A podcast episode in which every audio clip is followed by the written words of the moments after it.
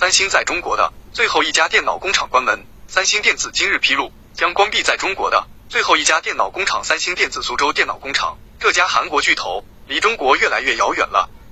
三星在发给员工的通知中称，这座工厂有大约一千七百名合同制员工，其中半数将因为工厂关闭而失去工作，但不包括研发人员。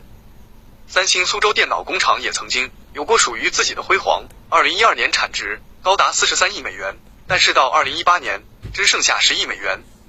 至于后续工厂收入、出货量以及具体如何安置受影响的员工，三星拒绝披露。但是三星强调，中国仍然是三星的重要市场，将继续为中国消费者提供优质的产品和服务。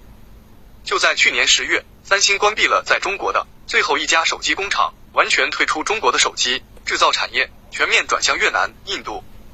目前，三星电子在中国还有位于苏州、西安的两个半导体制造工厂。更多精彩内容。敬请关注每日 IT 快讯。